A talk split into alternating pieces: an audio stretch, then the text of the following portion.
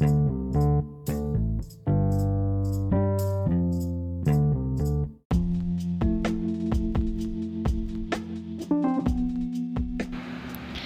buenas noches a todos los oyentes que nos acompañan el día de hoy. Me presento, mi nombre es Elizabeth Monsiváis, soy psicóloga y el día de hoy estoy aquí para hablar un poco con ustedes acerca del tema de la amistad en nuestra adolescencia.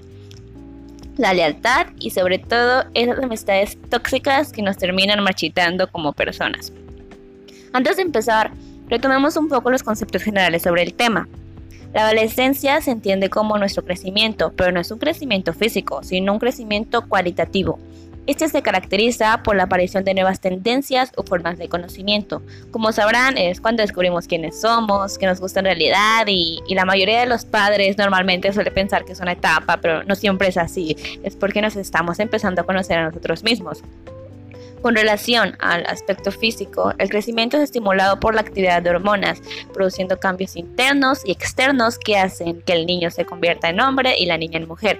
Así como cuando a los hombres se les, se les empieza a ensanchar la espalda y andan por la vida casi intentando ser super grandotes y desarrollados, o como cuando a las mujeres se les comienzan a ensanchar las caderas, los pechos comienzan a tomar tamaño y el acoso en las calles las comienza a consumir. Es algo como eso.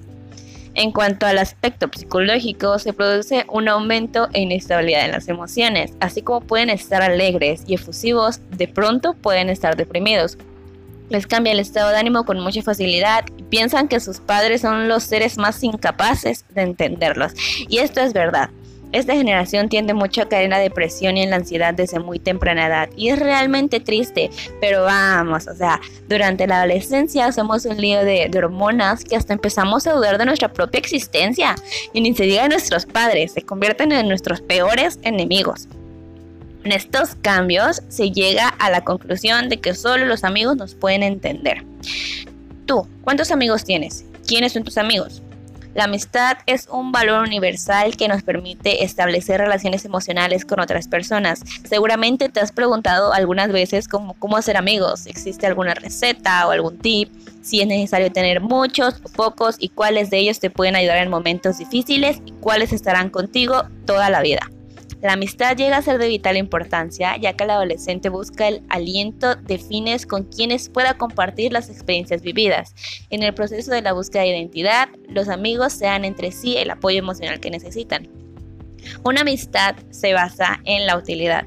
Puede que nosotros busquemos en el amigo algo que nos él tenga, que no sea útil. Es importante decir que la utilidad no forzosamente es monetaria, simplemente porque de él obtenemos algo, o sea, algún provecho o beneficio.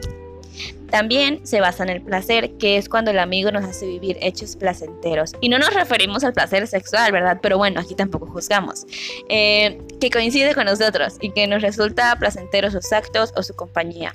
Y finalmente, pero no menos importante, en el bien. Este bien es en torno al amigo, querer el bien del amigo por él mismo.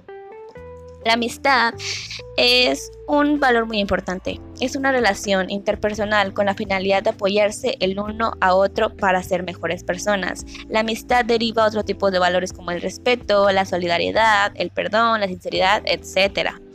La finalidad de la amistad es la ayuda mutua sin intereses. También sirve de apoyo cuando tienes un problema, cuando estás triste, cuando necesitas algún consejo o bien para acompañarnos en todas nuestras metas y logros. En la amistad compartes un sinfín de cosas, gustos, experiencias, personalidades, metas, incluso tristezas, fracasos y malos momentos. Pero la finalidad es siempre tener a alguien para acompañarte en esos momentos buenos y malos. Existen ciertas condiciones para valorar una amistad. Estas condiciones se refieren a la estabilidad emocional que puede tener una amistad para ser exitosa. A continuación te mencionaré algunas. Toma nota, ¿eh? Desear el bien. En la amistad siempre se busca el bien del otro. Se desean las mejores cosas entre amigos. A un amigo se le valora por lo que es y por lo que ofrece sentimentalmente. Un amigo que te busca porque le sirves para un momento o para un tiempo no se le puede considerar amistad. Número 2. La amistad correspondida. Y ojo, debemos ver bien esto porque luego nos es difícil darnos cuenta de que no estamos recibiendo lo que ofrecemos. Tienes que que, que, querer al otro tal y como es y que él también te quiera a ti. ¿A qué me refiero con esto? A que si tu amigo constantemente te está juzgando, te quiere moldear a su gusto y forma, ahí no es. O sea, ese no es un amigo y tienes que darte cuenta. Finalmente, el descubrimiento. Una amistad trata de descubrir lo mejor de alguien para el beneficio de ambos, pero cuando uno no acepta o no es recíproco con la otra persona, no se puede hablar de una amistad directa. ¿Y tú? ¿Qué tipo de amistades tienes? Eh, espero que, que, con esto te hayas dado cuenta de quiénes sí son tus amigos y quiénes no. Con esto finalizamos el capítulo de hoy. Espero lo hayas disfrutado y te haya servido. Yo soy Elizabeth y estoy para servirte.